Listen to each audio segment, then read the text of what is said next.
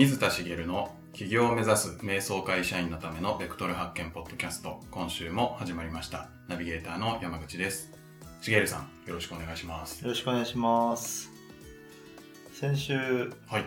実家に、えー妻の実家に帰った話をしたんですけど、あの自分の実家にも帰ったんですね。なるほど。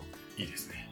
で自分の実家には実は子供を連れてったのは初めておおだったんですよそれはじゃあご両親ははい。喜ぶんじゃないですか？そうですね。思った以上に喜んで歓迎してくれて。はでしかも今までこう会いにこっちに来てた時もまだ新生児ぐらいの時だったんで今まあ4ヶ月5ヶ月近くになってだいぶこうこと言葉というかねい、うん。発するようになったりこう割と願い言ったりゴロゴロ転がったり動くようになってはいなんか感じ表情とかも豊かになってきてっていう段階だったので成長も見せれてこう構ってもらうのにいい時期だったなと思うんですけど、まあ、母はいろいろね構うかなと思ったんですけど父が予想以上にですね構ってくれましておおじいちゃん。おじいちゃん。はい。あのもともと父は私と私は2人兄弟で姉がいるんですけどはい。姉の子育てに関してははい。私が知る限り全く何もやらなかった人で私が覚えてる範囲でもあの父に何か育てられた記憶はもうほぼ皆無。子育てに家事子育てに関して母が全てやってきた。はい。と思ってるんですね。はい。でもちろんその赤ちゃんの頃の記憶はないんでう、ん。まもちろんね抱っこしたことがないわけじゃないでしょうしはい。何かやってきたことはあると思うんですけどでもあんな風に可愛がってたかっていうと多分違うと思うんですよ。はい。で母も自分のこの時はやらなかったのにとかはい。って言ってるんですよね。であるあるだと思うんですけどはい。まあ自分の子供にはやらないのにうん。孫を可愛がるみたいな。うんまあ、孫っていうのは自分がまあ育てる直接育てる存在じゃないし、はい。まあ、たまにしか会わないので、はい。無責任に可愛がれるのかななんて思ってはい。やっぱ立場とかその環境が変わるとはい。まあこれ赤ちゃんの話ですけど人への接し方ってこうも変わるんだななんて思いましたね。確かに変わりますよね。今なんかふと、はい、うちの父親も結構あんまり子育てタイプじゃなかったんですけど、い。はうちはなんかペットでワンちゃんが来た時にいはい。めっちゃ親父がワンちゃんと話してたのがはい。受けたなってちょっと思い出しました。ああそんなことするんだみたいな。そうそうです。おおみたいな。そうですよね。はい。ななんなんでしょうね。うん。何なんでしょうね。はいすみませんちょっと脱線しました。はい。はい。はいじゃあ今日はまはたい。本題に行きたいんですけど、はい。どんな感じでいきましょうか？まああのまあ、今も立場が変わればコミュニケーションも変わるみたいな話ですけれども、はい。あの多分こう起業しようとか、まあ、はい。副業でも何かしようっていう時に必ずこう、まあ、壁じゃないですけど必ずこう乗り越えなきゃいけない場面があるのが、はい。まあ、まあビジネスのスタイルによっては違うかもしれないですけど少なくとも多くの人はこうセールスをしなきゃいけない場面で出くわすと思うん。ですよね。そうですよね。でセールスの方法っていろいろあると思うんですけどはい。まず個人でやっていくとなると、まあ、例えば対面だったり何らかでこうセールスをしていく。はい。ことになると思うんですけど、まあ、その時にこうねあるあるだなと思うお話があってですね、なんでしょう。セールスをするまあセールスに関しては山口さんの方がスペシャリストなので、あの私が聞くとか なんかするっていうのも あれあのおこがましい話ですけどセールスって結構こう今でも何か物を買おうとかなんかどっかに行って説明を聞いたりするとやっぱりこう売り込まれたりっていうか、うんまあ、売り込むまではないですけどあのなんかこう要は提案をされるのが主になってる感じがすごいするんはいですよね。はいで思い出したのが最近こう引っ越しをしようと思ってはい。不動産屋を巡ってるんですけどはい。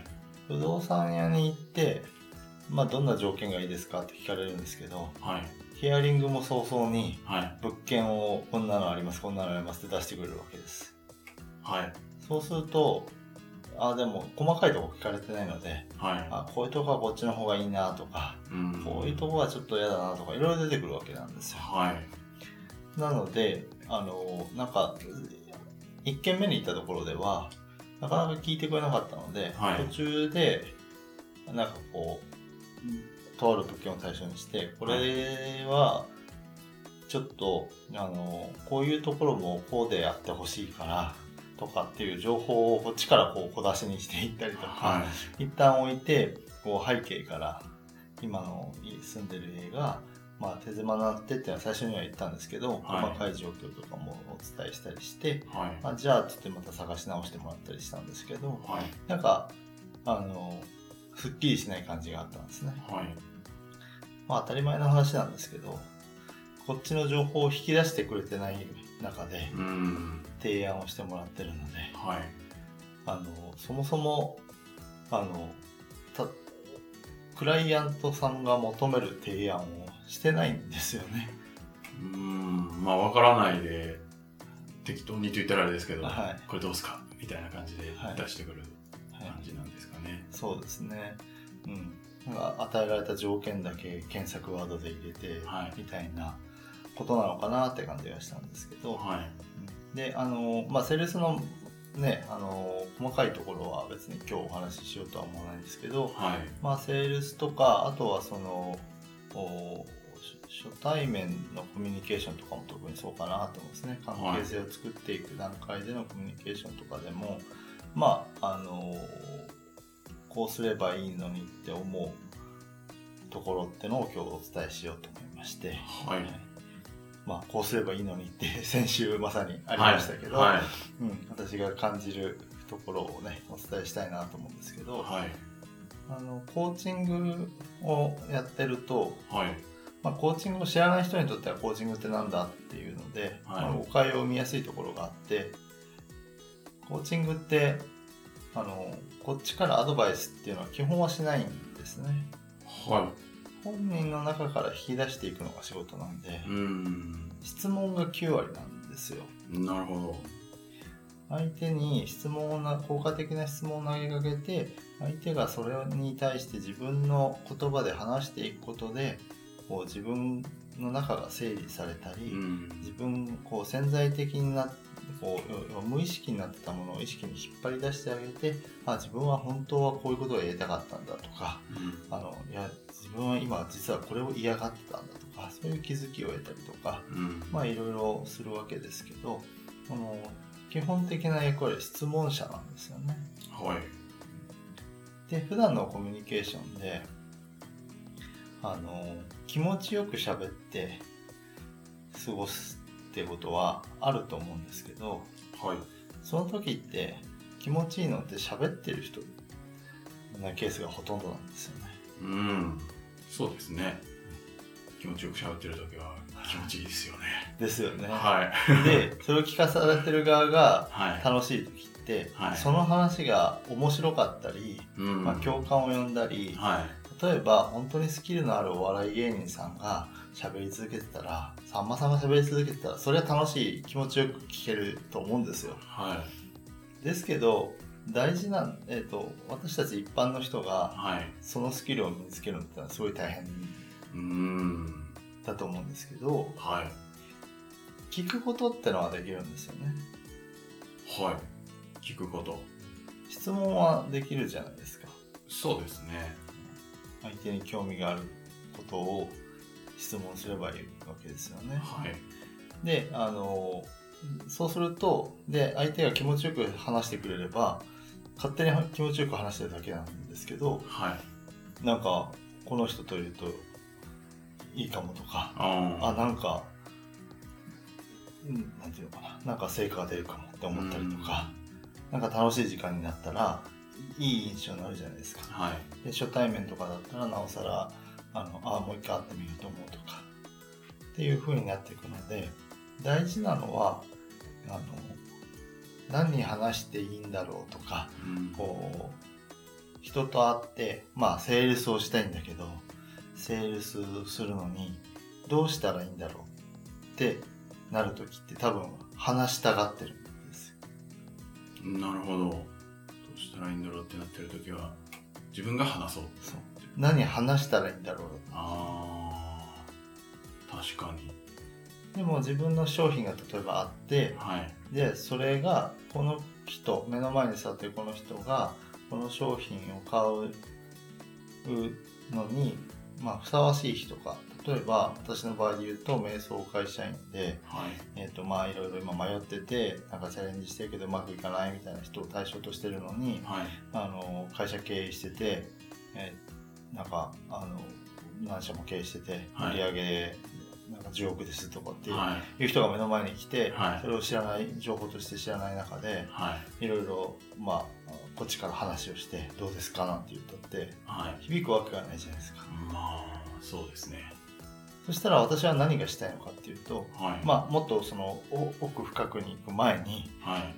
その人この人はどんな人なんだろうっていうのを知るのが大事なんですよね。うーんなるほど。たったそれだけでもいいと思うんですよ。はい。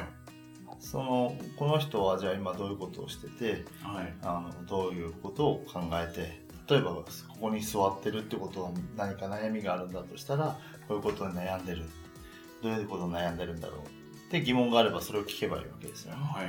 で聞いていくと質問をしてるので相手がこういろいろ話をしてくれるわけじゃん。はいでそれをどんどんこう深掘りをしていく、うん。うん、深掘りの質問。だから、えっと例えば、えっとどこご出身ですか？うん。聞いて。はい。おいくつですか？はい。家族構成聞いて。はい。ただ単にこう横にこうどんどんどんどん知識量を増やしていってもうん。あのなんか多分尋問みたいになるし、うんうんうんうん。それでじゃあ、えっと、ご結婚はされてるんですか？はい。あそうなんですね。えちなみにご出身はご兄弟は？はい。なんか面接みたいですね。ね、どんどんこうリストを埋められていく感じがあると思うんですけど、そうではなくて例えばその今どんなことされてるんですか？っていう話をしたらあのそのなその話をこう膨らませたり、うん。まあ、掘り下げていく。ことで、えー、とそこに例えば悩みが登場したりとかあのそこにこうその人が持ってる意思その意こう価値観とかそういったものが現れてくるとか、ってなってくるんですよね。で一方そその人はそういう話をこう知らず知らずの間にさせられてるのでうんあのまあ気持ちよく喋れることもあるでしょうしはいそういうちょっと価値観とかに触れる話になってくるとそういう話をした相手に自分がなるんですよ。なるほど。価値観とかを、はい、まあ、共有したそうですね。はい。価値観を共有する相手ってはい。結構こう親しい関係な感じがしますね。あー。確かに。あんまりしないですよね。ですよね、はい。友達でもあの俺こんな価値観持っててとかって言わないじゃないですか。うん。なかなか言わないですね。でまああのこう深く話していくと自分の考え方とか主張することもあるとは思うんですけどはいあのなかなかね普段の生活ではないと思うんですけどそういう人そういうことを伝えた相手ってことはそういうことを伝えるような存在と錯覚しやすくなるんですね。なるほどそれぐらいこの人のことを信頼して話してるんだうーんっていうふうに相手も感じたりする。はいとすると関係性が短時間で深くなりやすいんですよね。うんこの人には自分の価値観も共有した人なんだと。それぐらい信頼できる人なんだうんって思うようになる。はいでもそれをするためにはこうそういう質問を投げかけていかなきゃいけないわけじゃないですか。はい自分のことを一方的に喋ったってうんなかなかそうはならないですよね。そうですねなのでそのセールスとか、まあ、セールスでなくてもそうあの例えば初対面とか関係性の浅い人とコミュニケーションを取っていく時はい。まあ、そうじゃない時もそうなんですけど、まあ、心がけることっていうのははい。こう相手のことに興味を持ってうん。質問を投げかけていく、はい。そしてその並列の横並びの質問ではなくてはい。一つの事柄をこう深く深くうん掘り下げていくような質問をしていくっはい。てことがすごい大事だなと。なるほど。はい。であのちょっとまあここ余談の話みたいになっちゃいますけど、はい。これが結構できない人が多いんだなって私が感じた時があってはい。それがどこかっていうと、はい。あの婚活をしてた頃にお婚活イベントにはい。よく行ってたんですね。婚活。はい、はい。で私の場合はあの他の人がどうかわかんないですけど婚活イベントが楽しくて、そうだったんですか？はおい、結構いろんなイベントに行ってみて、はい。い、ろんなタイプのやつにはい。でいろんなタイプの試してはい。なんか楽しくてはい。もし彼女できちゃったら婚活イベント行けないななんて思ってるぐらいの感じだったんですよはでその時に、まあ、あのよくあるのが、まあ、こう互いにこう自己紹介し合ってあの次の人と話してとかっていうのもよくあったりしたんですけどい。はい。コミュニケーションをうまく取れないがゆえに何こう何回出てもうまくいかない人とか、うーん。こうなんかその他大勢になっちゃう人ってのが、うんその他大勢っていうぐらいですから大勢いらっしゃってですねはい。で結構その例えばカップリングがあるパーティーとかだとはい。カップリングされる方がやっぱ少ないんですようーん。なんか例えば20対20ぐらいいてもはい。45組ほできればいい方っていうと、はい。まあ23割ですよね、うんお多くてはい。なんですけどまあその他大勢の人の方がやっぱ圧倒的に多いうーん。もちろんね相性の合う人がいなかったとかってあると思うんですけど結構男性も女性も同じ人に集中してる気がするんですよね。うーん。あまあ、人気の人がはい、こう集中してはい、いる。はい。でもちろんねイケメンだとかはい。美人で可愛いとか、はい。ね、容姿端麗な人がいればそれはそれですごくあの人気が出るのは分かるんですけど私は結構カップリングパーティーとかだとはい。カップルになることは割と多くて。何かっていうと、はい。結局今言ったセールスで言ったコミュニケーションを取ってたなと思って。もうセールスがそこで生きてくるんですか？そうですね。セールスというかですねはい。あのまあ質問をしていくってことですよね。でこう会話に詰まっちゃう人両隣とか見てると、はい。まあいろいろなんか楽しかったのでいろいろ観察してたりあとは1対1じゃなくてこう集団でこう自己紹介し合ったりみたいなのもあったのではい。こう自分のことばっか喋っちゃう人とか会話に詰まって黙ってるこう気まずい空間になる人とかはい。たくさん見てきたんですけどでも目の前の人にとりあえず目の前の人が対象なわけじゃないですか、はい。で初対面じゃないですか、はい。いろいろ聞きたいことあるはずなんですよね、まあ、そうですね。うんでプロフィールカードみたいのがああるあったりするのもあるので、はまあ参考となる情報はあるわけですよい。はい。でそこからこう相手にこう聞いていくわけですようん。でその時に何を聞こうっていうふうにならない方法というかはい。自分が本当に知りたいことは何なのかってことなんですよね目の前の人に対して、はい。まあ、恋愛で言うとこの女性がうん私は男性ですから目の前の女性があの例えば直接聞くかどうかは別にしてはい。どういう人を求めてきてるのかとかうあとはその例えば共通の趣味っぽいものがあったとしてんはい。趣味の欄に書かれていてはい。それはどういうことが好きなのかとかなんかいろいろ聞きたくなるじゃないですか。そうですね。で聞きたくなることを聞いていけば質問ってあんま途切れないと思うんですよね。はい。なんですけどなんかその場を成立させようと頑張って会話をやんしなきゃいけないと頑張ってる人がはいっぱいいるような気がしてですねなるそれはうまくいかないよなとそのわずかな期間でお互いにジャッジし合うので。はい。なんか会話頑張ってくれてたけど一緒にいても楽しくなさそうだなって。思われちゃったりとかはい。でも逆に質問いっぱいして気持ちよくも喋ってもらえたらはい。ああの人といると居心地いいかもって思ったりするわけじゃないですか。うん。でそう思ってもらったかどうかは別にしてあの私も人見知りですし結構その喋るのが上手な方では正直ないんですよね。うん。だからこそコーチングを学んだりとかしたんですけど、なんかそういう時にはやっぱりこう聞くこ聞いていく質問自分がこう質問したいと思う質問をしていくことではい。相手が気持ちよく話してくれてなんかこううまくこうつながっていったりしたんですよね。うんっていうのがあってあのセールスに限らずですけどはい。こう人から話を聞き出すみたいなことうんを意識するとこう人との関係を良好に築いていく。うん深い関係を築いていくっていうことにつながっていくんじゃないかなと思ってですね。なるはい、それがこうもし企業とかその副業でも稼いでいくってことに対してそういうところがハードルになってる人がいたらほどはい。ちょっと切り口を変えるというかあの考え方を変えてもらいたいなと。うん。